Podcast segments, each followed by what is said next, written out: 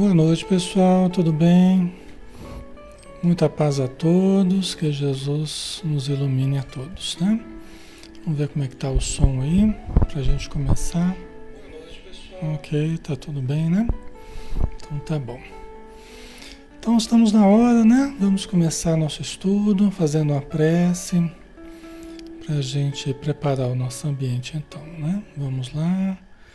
Convidar a todos para fecharmos os olhos e para abrirmos o coração, sintonizando com a espiritualidade amiga que aqui está em torno de nós, nos envolvendo com energias balsâmicas que contém o remédio que nós precisamos através dos fluidos benéficos, salutares que são absorvidos pelo nosso campo vital, pelo nosso corpo, pelo espírito, pela nossa mente, traduzindo-se em pensamentos mais harmoniosos, em emoções mais equilibradas, em saúde do corpo, saúde da alma.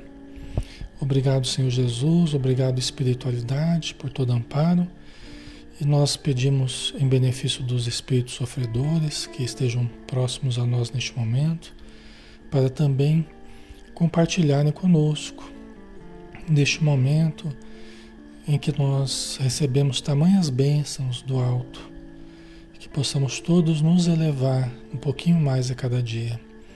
Abençoa as, as casas, os, os lares aqui representados, as casas espíritas aqui representadas, todos os irmãos e irmãs que estão sintonizados conosco. Obrigado, Senhor, por tudo Ajuda-nos no estudo, no entendimento, para que nós clareemos a razão e possamos dulcificar o coração. Obrigado por tudo e que assim seja. Muito bem, pessoal. Boa noite a todos. Alexandre falando aqui de Campina Grande. Um grande abraço em todos, sejam bem-vindos. Todos, todas as noites a gente está aqui de segunda a sábado, aqui na página Espiritismo Brasil Chico Xavier, para estudar a doutrina espírita, tá? Então, cada noite a gente tem um estudo diferente. Muitas pessoas chegam, né, todas as noites, é, vindo a primeira vez aqui no estudo, né? Se for o seu caso, é, seja muito bem-vindo, fique à vontade, é um estudo interativo. E hoje nós temos o estudo do Evangelho de Mateus né? É, numa leitura espírita, ok? Como é que tá o som aí, pessoal?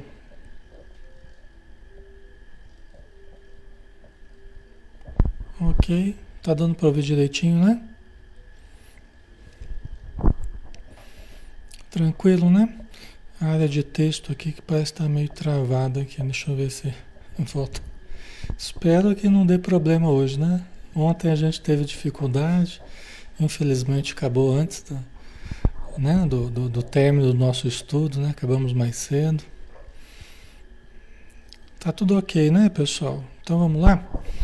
Então nós vamos falar hoje sobre o capítulo 17 do Evangelho de Mateus, sobre a transfiguração, tá? É, Vamos começar então do versículo 1. Né? Seis dias depois, Jesus tomou Pedro, Tiago e seu irmão João e os levou para um lugar à parte, sobre uma alta montanha.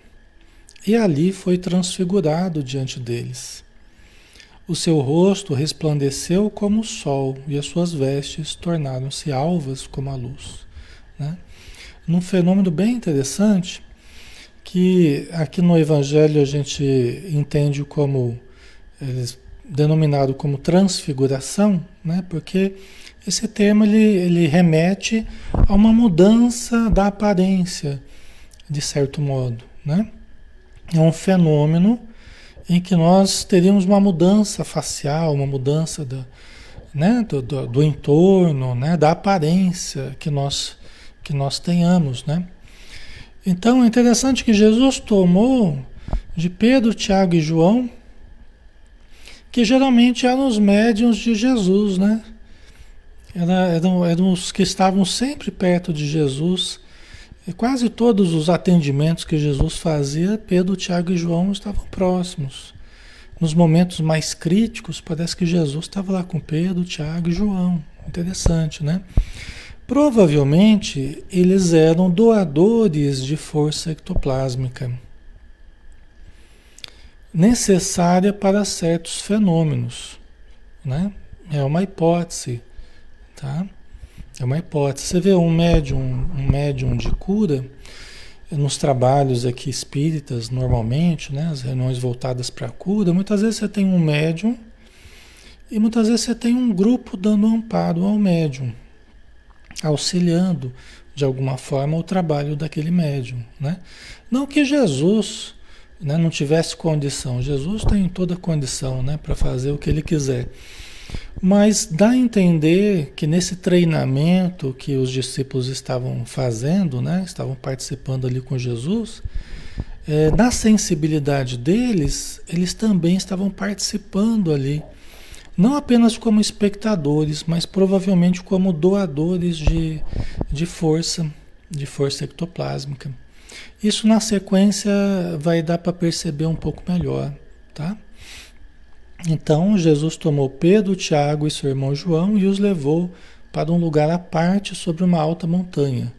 Diz que era o Monte Tabor, né? Por isso que a gente chama da transfiguração do Monte Tabor, né? E ali foi, foi transfigurado diante deles. O seu rosto resplandeceu como o sol e as suas vestes tornaram-se alvas como a luz, né? Então, olha que fenômeno interessante. Dentro da doutrina espírita, o fenômeno da transfiguração, é, ou superincorporação, que é um sinônimo, né? É, é um fenômeno raro. É um fenômeno raro. Em que o médium é um pouco diferente daqui, o que aconteceu com Jesus, tá? O médium, ele, sob a influência de um espírito, ele muda a fisionomia. O médium muda a fisionomia. Isso acontecia muito com o urbano Francisco de Assis Xavier, um médium baiano, né, que morou em São Paulo, Marília, durante um bom tempo, né, que trabalhou junto com Herculano Pires, que era um dos maiores estudiosos da doutrina espírita, né. O, o doutor Urbano Francisco, ele, inclusive, o Herculano Pires, ele cita no livro dos médiuns, numa nota de rodapé, as, os fenômenos que aconteciam com o Urbano. Né? Ele, ele incorporava e aí o Herculano ele reconhecia, os presentes da reunião mediúnica reconheciam o espírito que estava incorporado nele. Né? Tamanho interessante que era o, o, o, fenômeno, né? realmente mudava a aparência do, do urbano e assumia a aparência do espírito que estava falando, o que não é comum de acontecer. Né? Nas comunicações, normalmente, o que a gente tem é, é a voz do espírito, é o pens a voz do, do médium, mas é a entonação emocional do espírito, o, o a, a informação está partindo do médium, do espírito, quer dizer, né? Mas o rosto é do médium, né? Agora, no caso do urbano, acontecia essa transfiguração ou essa superincorporação, como a gente chama, né? No caso de Jesus foi um pouco diferente, né? A gente vai ver, inclusive, que apareceu Elias e Moisés ao lado dele. Né? Aparecia apareceu Elias e Moisés. Jesus se transfigurou, quer dizer, mudou um pouco a aparência geral dele, né? deve ter ficado muito mais radiante, né? mais luminoso, e também apareceu, foi um fenômeno de materialização também. Tá? Mas a gente vai chegar lá. Né? Então vamos lá. E ali foi transfigurado diante deles, né? o seu rosto resplandeceu como o sol e as suas vestes tornaram-se alvas como a luz. Né? E era noite, tá, pessoal? Era noite, né? Então deve ter sido um fenômeno impressionante, né, para os discípulos, né? E eis que lhes apareceram Moisés e Elias conversando com Jesus, conversando com ele. Então estava Jesus transfigurado, Moisés, né, que tinha alguns, alguns milênios antes de, de Jesus, Moisés tinha vivido, e Elias é, é, também bastante, vários séculos, acho que em torno de 900, 900 anos, acho que antes de Jesus, Elias. Eu não, não me recordo agora, teria que resgatar essa, essa informação. Tá? Então, olha que interessante, né? Então, foi um fenômeno de transfiguração junto com um fenômeno praticamente de materialização, né? Porque é, dá a entender que Pedro, Tiago e João viram Elias e Moisés, o profeta Elias e Moisés, né? que haviam morrido há, há muito tempo, né? Certo, pessoal? Então, eles viram, tanto que num certo momento, até na sequência aqui vai, vai ficar claro. Ó. Então Pedro, tomando a palavra, disse a Jesus: Senhor, é bom estarmos aqui. Se queres, levantarei aqui três tendas: uma para ti, outra para Moisés e outra para Elias. Quer dizer, eles estavam vendo é, Elias e Moisés junto com Jesus, né? Olha que interessante. Tanto que Pedro estava assim, até exaltado, falou, nossa, né? Tava uma coisa tão boa, né? Falou, Senhor, é bom estarmos aqui, que gostoso que está aqui, né? Que vibração boa que está aqui, né? Se o Senhor quiser, a gente monta aqui três tendas, uma para o Senhor, outra para Moisés e outra para Elias, né? Você vê Pedro, né? Como é que ele é espontâneo, né? É, dizendo que, que poderia preparar para eles passarem a noite ali, né? Mas eles estavam espiritualmente, né? Por que, que a gente acha que foi um fenômeno de materialização? Porque no fenômeno de materialização, nós temos é, a situação que todos enxergam o espírito materializado. Tá? Todos, todos que estão presentes enxergam, não precisam ser médiums para enxergar. Se fosse só um fenômeno é, é, mediúnico, né, de evidência mediúnica, aí só aquele que tem mediunidade de evidência iria enxergar. Né? Mas é que no caso, provavelmente todos estavam enxergando, pelo que dá a entender. Então, é provável que fosse um fenômeno de materialização. Tá ficando claro, pessoal? Alguma dúvida, qualquer coisa aí vocês vão colocando, tá? A gente vai interagindo aqui. A Lia colocou, né? Todos nós estamos recebendo atendimento espiritual enquanto assistimos a palestra. Isso é importante. Tá? É importante. Realmente, a gente chega aqui, nós já estamos sob a assistência. Aliás, somos trazidos para cá já. Até sem o sabermos, já somos trazidos para cá já pela assistência espiritual que a gente recebe. Tá? Então, Vamos respirando, acalmando, tranquilizando, né? E tudo vai melhorar. Vamos confiar na ajuda, tá? Que todos temos.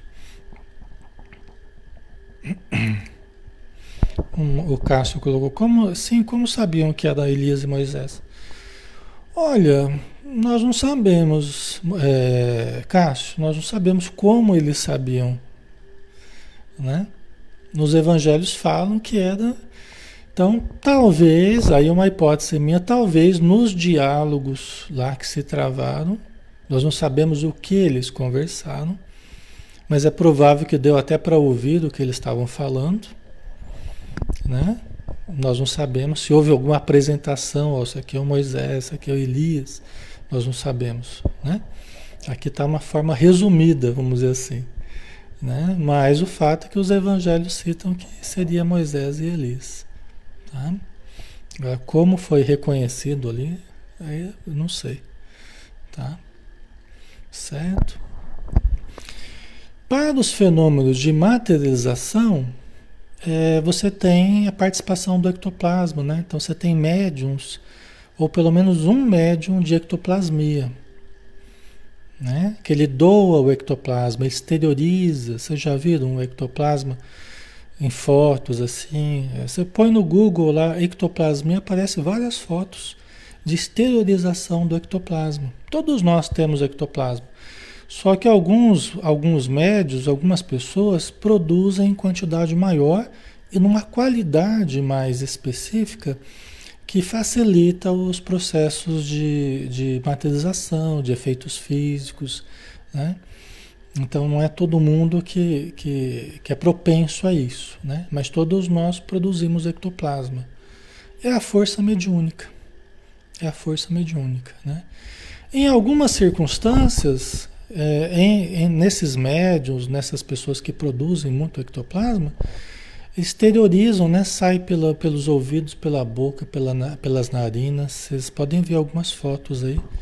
É meio impressionante assim, né? Porque você vê saindo um negócio assim. Parece, na foto parece um algodão assim, mas não é. Não é como um algodão, é um material é vaporoso, né? De um cheiro bem diferente, pelo que falam, né? E se torna visível em alguns momentos. Os espíritos manipulam essas energias, elas se tornam visíveis, tá? Em algumas circunstâncias. Normalmente elas são invisíveis. Tá? Os espíritos falam que é a energia nervosa do médium exteriorizada. É a força nervosa do médium exteriorizada. Por quê? Porque seria parte do plasma das células nervosas. É uma exteriorização do plasma que existe dentro das células das células nervosas. Por isso que eles chamam a força nervosa do médium exteriorizada. É a mesma energia que a gente usa no passe. Quando a gente vai aplicar o passe, o André Luiz, né, os mentores do André Luiz falam que são os raios ectoplásmicos que nós estamos exteriorizando. Essa força é muito delicada, é muito importante, é uma preciosidade, por quê? Porque é a nossa força nervosa, é parte do sistema nervoso exteriorizado, substâncias muito delicadas, muito delicadas, né? E essas energias, é, os médiums exteriorizam e precisam tomar cuidado para que o façam na aplicação do passe, na reunião mediúnica, né? onde nós nos concentramos, então nós incorporamos, né? nós trabalhamos com a mediunidade, é, nós devemos estar em lugares preparados à luz da oração. Nós devemos estar em lugar seguro.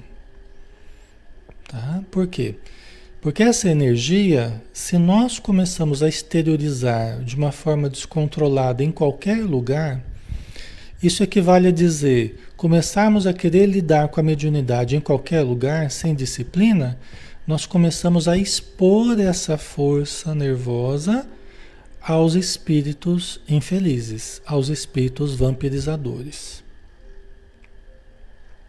Certo? Eu não falei que é uma força vital? É uma energia vital, é a força nervosa exteriorizada, é a força mediúnica. Né? Então, se nós exteriorizamos em lugares inadequados, nós podemos inclusive contaminar essa força e depois nós reabsorvemos essa força com as contaminações do ambiente ou das presenças no ambiente. Entendeu? Então é muito delicado. Por isso que a gente sempre, quando vai aplicar um passe, por exemplo, nós precisamos fazer uma prece, faz uma leitura, pede ajuda dos bons espíritos, né?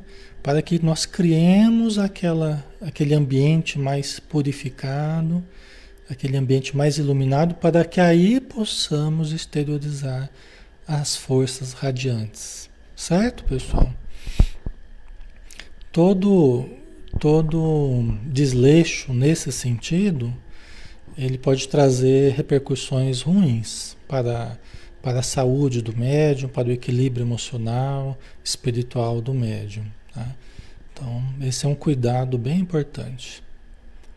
Tá? Tá travando as, as, os comentários aqui, tá travando, tá, pessoal? Então, se eu tiver dificuldade para responder vocês aí, vocês entendam que Ele tem dia que ele fica travando, né?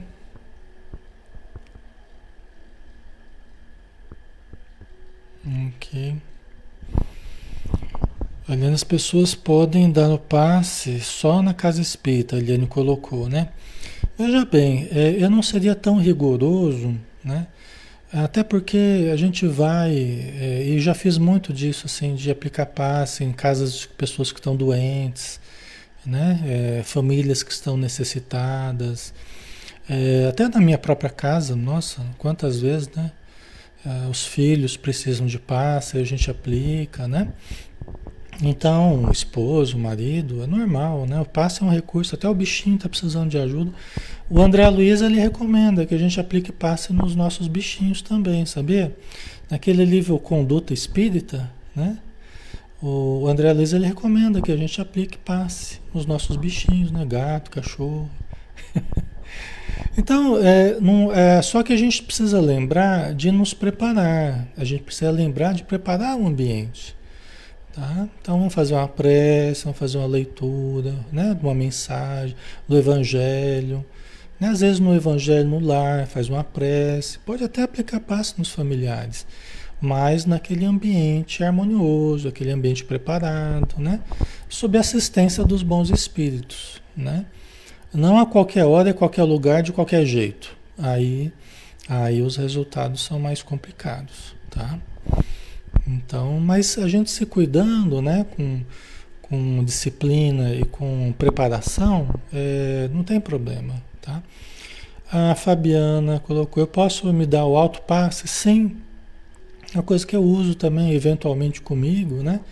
Em alguma parte do corpo ou até sob a cabeça. Posso até fazer aquele movimento, né? De, de cima para baixo, com as duas mãos, né? Que é eu estou segurando o microfone. Então, a gente pode, né? sobre, também sob a luz da oração, do, do da, da, ajuda espiritual, nós vamos aplicar o alto passe também. Ajuda, viu, pessoal? Dá resultado? Certo? Então eu estou falando sobre isso, né, para que a gente entenda que são essas energias, as forças radiantes, o ectoplasma, que todos nós temos, né? Por isso que todos nós podemos mobilizar essas forças, nem que seja através do passe, né, que é algo mais acessível a nós, todos nós podemos. Se nos prepararmos, tivermos boa vontade, né, tivermos o um mínimo de, de preparação, nós podemos usar assim. Tá? Então, ok?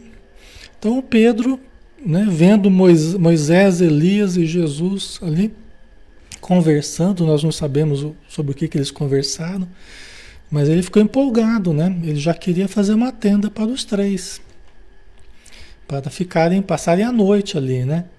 E a vibração devia estar tão boa, a vibração devia estar tão gostosa, tão harmoniosa, até porque para esses fenômenos é toda uma ajuda espiritual. Gente, vocês não fazem ideia de quanta gente é preciso para produzir esses fenômenos de materialização. São centenas e centenas de espíritos para produzir esse fenômeno. A gente vê isso no livro Os Missionários da Luz, do André Luiz, que é o terceiro livro do André Luiz, e a gente vê também nos domínios da mediunidade, também do André Luiz, da coleção, né, Nosso Lar. Tá? A gente vê, nossa, assim, a, a preparação, os técnicos da vida espiritual, né? Aqui no caso, sob o comando de Jesus, né? Que é Jesus que está no epicentro aqui do, do fenômeno, né? Então, sob o comando dele, mas uma legião enorme de espíritos para produzir fenômenos assim. Tá? Certo. Inclusive nessas reuniões, nessas reuniões, é, é, a, a possibilidade de curas é muito maior. Né? Até na obra do André Luiz a gente vê a possibilidade de cura nessas reuniões, até porque eles estão manipulando justamente o elemento intermediário entre o espírito e a matéria, que é o ectoplasma. Eles estão manipulando né, para fazer essas materializações, para tornar visível. Né? É, então, como justamente essa energia ela favorece a intervenção do espírito na matéria, você tem médicos espirituais aproveitando essas forças para fazerem verdadeiras cirurgias em algumas pessoas que estejam precisando no ambiente. Entendeu? Então tem inclusive essa situação no, nos domínios da mediunidade. Eles, eles tinham algumas pessoas que estavam ali para receberem ajuda médica da espiritualidade. E foi dada essa ajuda, né? Ok. Nos trabalhos de cura, norma, normalmente, é, se usa o ectoplasma em grandes quantidades. Né? Se manipula-se essa energia em grandes quantidades. Só que tem que ter um preparo muito grande o grupo. Tanto o médium de ectoplasmia, né? o médium de cura, a equipe que ajuda, precisa cuidar da alimentação, precisa cuidar do equilíbrio mental, né? da disciplina mental, emocional, para que os resultados sejam os melhores possíveis. Por quê? Porque tudo que a gente ingere, tudo que a gente sente cotidianamente, se incorpora às células do nosso corpo. E a gente não falou que o ectoplasma é parte do plasma celular do sistema nervoso exteriorizado? Né? Então, tudo que nós nos alimentamos e tudo que nós sentimos no recesso do nosso ser interessa a qualidade do ectoplasma. Quando nós temos uma baixa qualidade, por indisciplina dos encarnados, então eles fornecem um ectoplasma de baixa qualidade, cheio de filamentos obscuros, de impurezas que o tornam difícil de manipular. É um ectoplasma de baixa qualidade. Agora, se é uma pessoa equilibrada emocionalmente, se é uma pessoa né, mentalmente equilibrada, de cultivar pensamentos elevados, oração, evangelho, uma alimentação mais sóbria, mais equilibrada, sem excessos. Né? Eles falam que os excessos aí, no caso da alimentação, ele é muito ruim. Sem falar, obviamente, dos malefícios do álcool, do fumo, que entram nesse caso aí como fazendo parte das impurezas que prejudicam a qualidade tá? do, do, do ectoplasma, certo? Isso se explica né, no, no, livro Missionários da Luz, o Alexandre, acho que é o Alexandre ou Alencar, que explica a respeito disso. Tá? Ainda falava, né, acho que Jesus, ou algum deles ali, né, quando uma nuvem luminosa os cobriu com a sua sombra, e uma voz que saía da nuvem Olha que interessante, uma nuvem luminosa dá a impressão de ser a exteriorização do ectoplasma. Tá? Porque fica realmente uma, uma, um vapor, né? como se fosse um vapor, uma neblina espessa. Tá? Então dá essa impressão. Ó. Ainda falava quando uma nuvem luminosa os cobriu com a sua sombra e uma voz que saía da nuvem disse: Este é o meu filho amado, em quem me comprazo. Ouviu. Né? Como que. Aí, mais um fenômeno, né? Então você tem a transfiguração, você tem a, a materialização e você tem o fenômeno de voz direta. Né? fenômeno de voz direta é quando essa voz ela procede dos espíritos né? ela ecoa no ambiente e todos ouvem. Porque é uma frequência audível, né? é uma voz material, vamos dizer assim, captada pelos nossos ouvidos. Né? Só que a procedência dela é espiritual. Através do ectoplasma, a voz dos espíritos conseguem ser traduzidas para o ouvido humano. Eu não falava que o ectoplasma é a é energia intermediária entre o espírito e a matéria. Então permite que fenômenos que têm origem nos espíritos, eles sejam sensíveis na matéria. Ou através da audição, ou através do paladar, ou do olfato, da visão, do tato, de qualquer uma dessas vias. Entendeu? Certo, pessoal? William Crookes, né, num livro chamado Fatos Espíritas, William Crookes era um físico inglês. Ele foi desafiado por uma médium. Ele foi desafiado por uma médium que fazia fenômenos de materialização muito impressionantes, né? E ela se dispôs a, a ser cobaia dele para ele experimentar a, a, os fenômenos de materialização. E ela falou assim: olha, se, se eu convencer o senhor que, é um, que os fenômenos são reais, o senhor vai ter que dizer publicamente, falou para William Crookes. William Crookes, ele, ele, era, um, ele era bem conhecido na Inglaterra, né? membro da sociedade é, britânica, né, de ciência e tal. E aí ele começou a pesquisar, né? E tudo ele narra no, no livro Fatos Espíritas. Ele chegou à conclusão que eram fatos, que era uma, era uma realidade. Ele pesou, ele viu, né? ele fez várias experiências de laboratório com a médium em transe, numa cadeira lá, médium em transe, e um espírito chamado Kate King, materializada que ia fazendo tudo que ele pedia, o espírito ia fazendo. Né? Então ele, ele fez uma análise laboratorial, vamos dizer assim, da, da materialização. Até da roupa que o espírito estava vestido, né? do tecido, entre aspas, né? ele recolheu pedacinhos e analisou no microscópio. Então, entendeu? É muito interessante, né? e, e, e, um membro da comunidade científica. Outros estudiosos, César Lombroso também estudiou, estudou as materializações na Itália, né? O Alexander Aksakov na Rússia tem experiências muito interessantes sobre materialização também, tá? É, Friedrich Zollner na Alemanha, vários foram os pesquisadores, tá?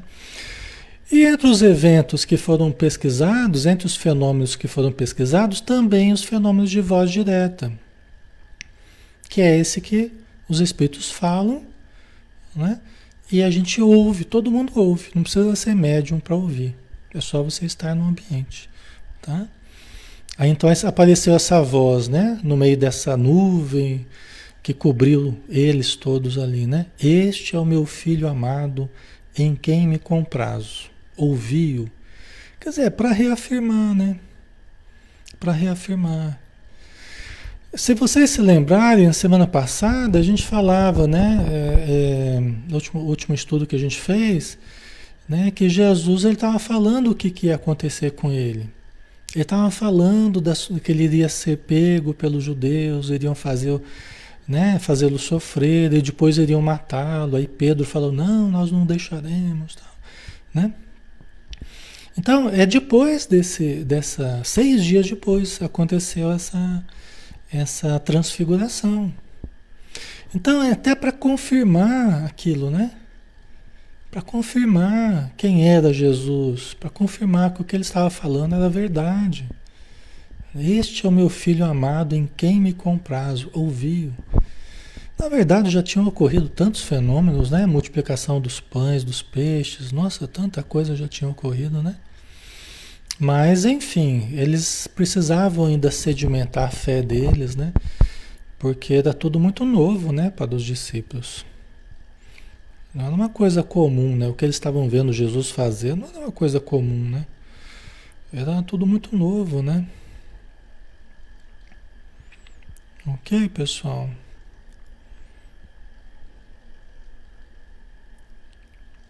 Certo? Tá ficando claro?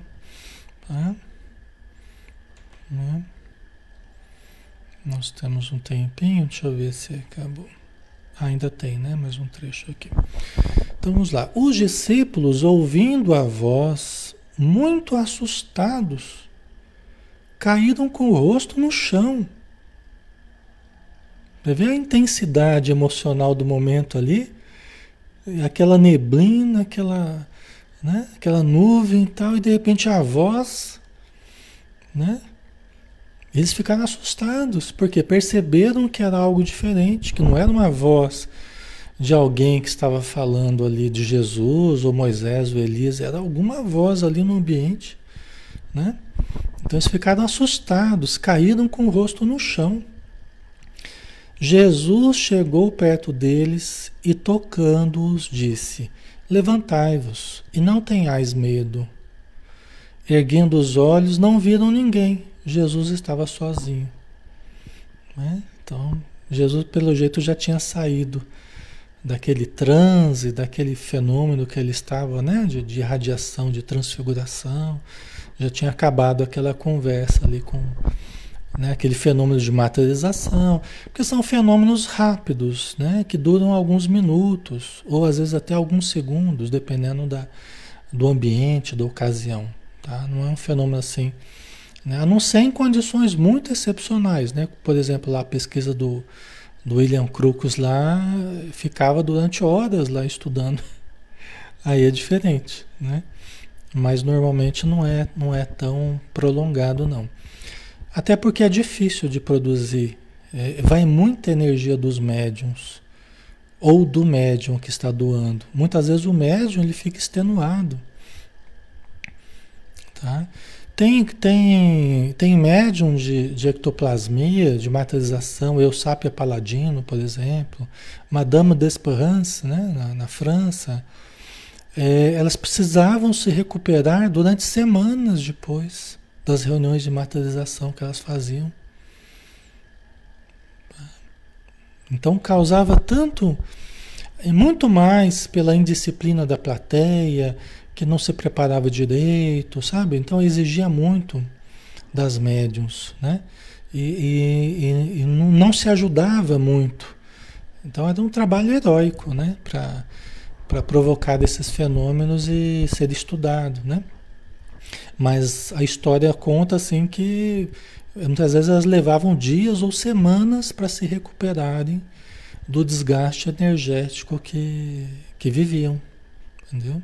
Chico Xavier, por exemplo, ele, ele chegou a provocar fenômenos, ele como médium de, de materialização, fenômenos né, físicos assim.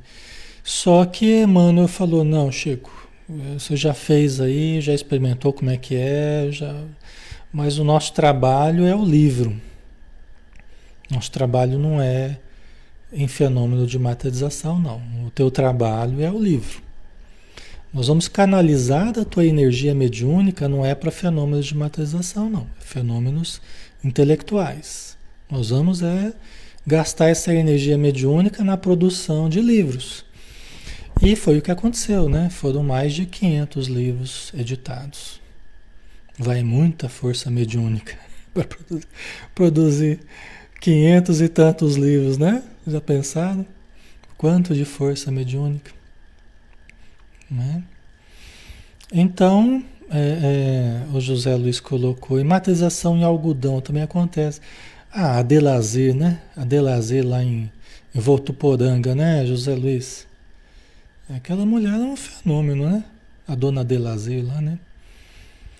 Ela, a, mulher lá do algodão, né? Que ela coloca o algodão em cima de uma peneira, em cima de um tambor lá e começa a tirar, começa a tirar objetos de dentro do algodão, começa a aparecer de tudo. Eu tenho um amigo que já foi várias vezes lá e fala, nossa senhora Alexandre, negócio ali impressionante. Às vezes sai uma corrente inteira sai um, um objeto grande ali do, do algodão que não tinha a menor capacidade de estar ali.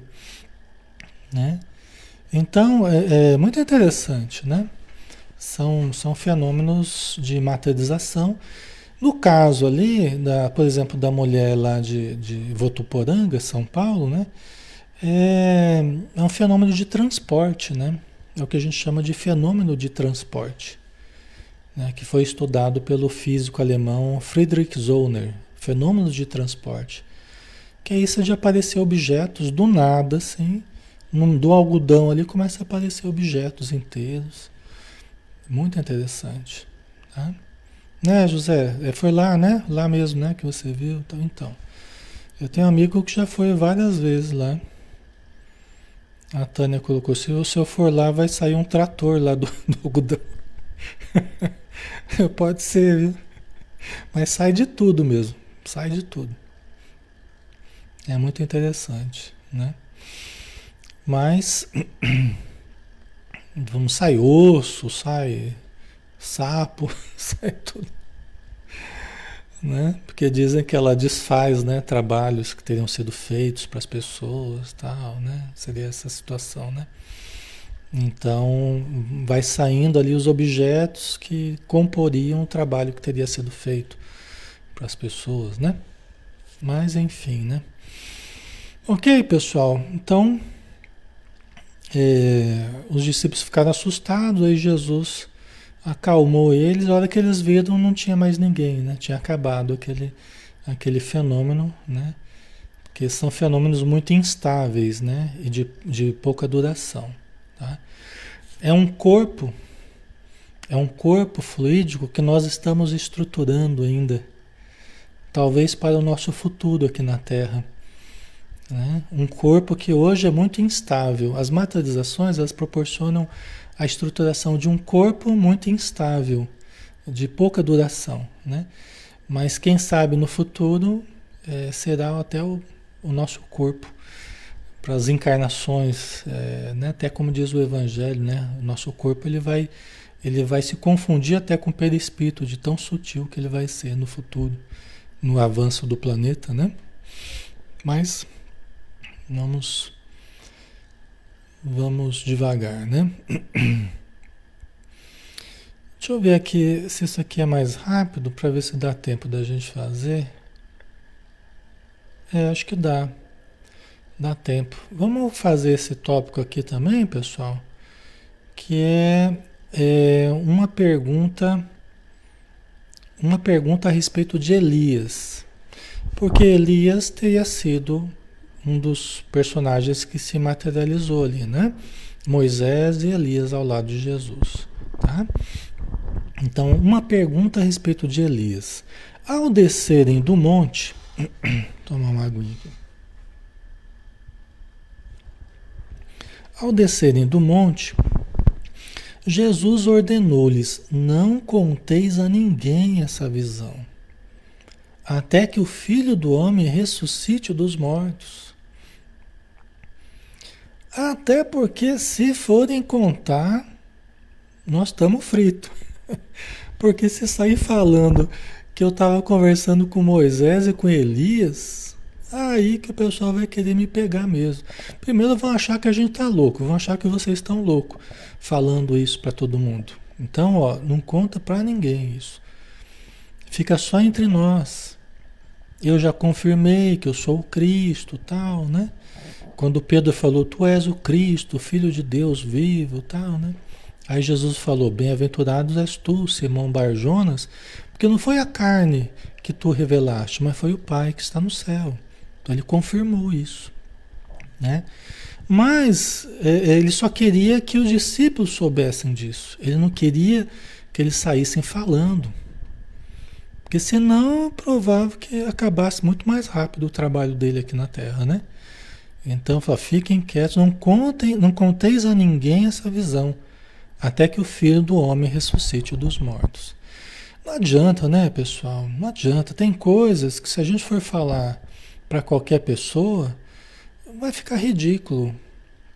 Tem coisa que a gente vive numa reunião mediúnica, a gente vive num ambiente privado do ponto de vista espiritual, né? Você presencia, se você for contar, as pessoas vão achar que você é maluco, você é doido.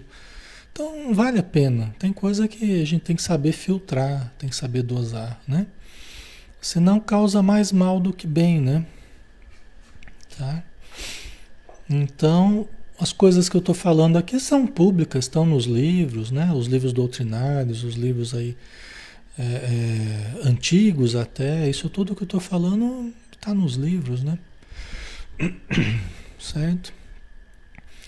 Então, ó, não conteis a ninguém essa visão até que o filho do homem ressuscite dos mortos. Por quê? Porque aí eles vão ter a prova cabal. Porque aí eles vão acreditar. Então espere, não fala nada sobre isso por enquanto. Deixa primeiro eu voltar depois do terceiro dia, como ele havia prometido, como ele estava prometendo, tá? E aí depois eles vão acreditar, porque eles mesmos né? Ficaram sabendo por muitas bocas que o que teria ocorrido, né? Certo? Então vamos lá, vamos ver se a gente termina aqui. Os discípulos perguntaram-lhe por que razão os escribas dizem que é preciso que Elias venha primeiro. Né? Porque dizia a tradição, né? tradição escrita e oral do povo hebreu, né? que primeiro viria o Elias, os profetas é, Isaías e vários, né? teriam dito né? que primeiro viria Elias. Elias que viveu bastante tempo atrás, né? Antes de Jesus, né? Depois viria, viria o Messias, que era Jesus, né? Então eles perguntaram para Jesus, mas peraí, mas por que, que os escribas, que eram pessoas de conhecimento, que lidavam com as escrituras, faziam cópias das escrituras, tá? Por que, que eles falam que primeiro tem que vir Elias? Respondeu-lhes Jesus: Certamente Elias terá de vir para restaurar tudo. Né? Quer dizer, é verdade o que a profecia fala, que Elias terá de vir para restaurar tudo. É isso mesmo, certamente Elias terá de vir, né? Ele está aqui reproduzindo, na verdade, o conhecimento das escrituras, né? Então está dizendo, é verdade, é isso mesmo. Mas, né, eu vos digo, porém, que Elias já veio, mas não o reconheceram. Ao contrário, fizeram com ele tudo quanto quiseram. Assim também o filho do homem irá sofrer da parte deles, dos judeus, né? Certo, pessoal? Então, interessante. Então, realmente, o Elias é aquele que vai restaurar tudo, não? Mas eu já eu digo que Elias já veio e não o reconheceram. Né? Então, se Jesus era o Messias, teria que ver primeiro Elias. Mas ele falou: o Elias já veio. Fizeram com ele o que quiseram. Quem que era Elias? Elias era João Batista. Né? Elias era João Batista. Então, é, nós vamos ver aqui na sequência, né? Para terminar aqui, ó. Olha só. Então os discípulos entenderam que se referia a João Batista. Isso aqui é uma prova mais cabal de que havia crença na reencarnação e de que João Batista era a reencarnação de Elias. Está aqui, né? na Bíblia, no Evangelho de Mateus. Então os discípulos entenderam que se referia a João Batista. João Batista que era o Elias que viria antes, né? Ele veio antes, um pouquinho antes, né? Porque ele era primo de Jesus. João Batista era primo de Jesus. Ele veio um pouco antes, porque a, a Isabel ficou grávida antes que Maria, né? Ela ficou grávida do, do Zacarias, né? Que é do marido dela. E, e, teve o filho antes. Então, o João Batista era um pouquinho mais velho que, que Jesus. Só um pouquinho, né? Mas eram primos, né? Tá? E era um espírito. Jesus falou que entre os nascidos de mulher, João Batista era o maior. Ninguém era maior que João Batista. Né? Você vê a elevação de João Batista. Né? Certo? Ok, pessoal. Tá ficando claro? Né? Tá fazendo sentido para vocês? Acho que aqui acabou essa, esse tópico. Aí a gente finaliza, né? É, acabou. Próximo é o endemoniado epilético. Ok? Interessante, né? Você vê, né? Essas preciosidades, né? Que os, os evangelhos trazem, né? São verdadeiras pérolas, né? Essas preciosidades para que a gente entenda, né? Sob a luz da doutrina espírita, dos fenômenos estudados no Espiritismo, né? Bem legal, né? Tá? Muito bem, pessoal. Então nós vamos finalizar, tá? É, não vamos entrar em outro tópico, porque senão vai ficar muito cansativo e, e nós não vamos conseguir terminar também, tá? Aí a gente, semana que vem a gente continua, tá? Vamos lá fazer a prece, então. Senhor Jesus, querido amigo, irmão, inseparável das nossas almas, Obrigado, Senhor, porque nos dás a oportunidade de repartir o pão à tua mesa bendita, o pão da alegria, o pão do conhecimento, o pão do teu amor, das tuas irradiações santificadas. E nós, criaturas tão necessitadas de informação, de discernimento, de fraternidade, de afeto, todos nós tão carentes de tudo, principalmente de amor, encontramos no teu ser, no teu exemplo, no teu evangelho, na tua vida, tudo que nós necessitamos para alimentar o nosso ser com essas palavras de vida eterna que nos dão o sabor da imortalidade e nos fazem ganhar um novo sentido na nossa vida e também compreender que a morte não existe e que somente a vida é real em toda parte. Muito obrigado, Senhor, por tudo que estamos recebendo, verdadeira dádiva do alto, que precisamos saber aproveitar e valorizar. Que o teu amor nos envolva a todos, espiritualmente e materialmente. Obrigado por tudo, Senhor. Que assim seja. Muito bem, pessoal. Obrigado pelo carinho de todos, pela participação, pela presença, tá? pela amizade. E amanhã a gente está junto de novo no Ação e Reação, às 20 horas, novamente, tá bom? Um abraço, pessoal. Fiquem com Deus. Até mais.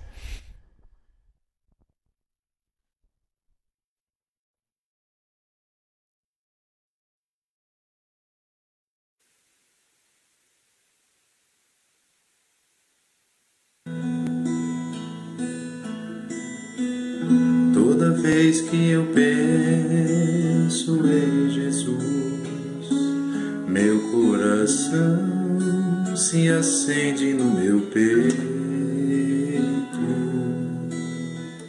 Toda vez que eu sinto essa luz iluminando a minha mente, o meu corpo pareço flutuar quando penso em Jesus. Eu sinto paz.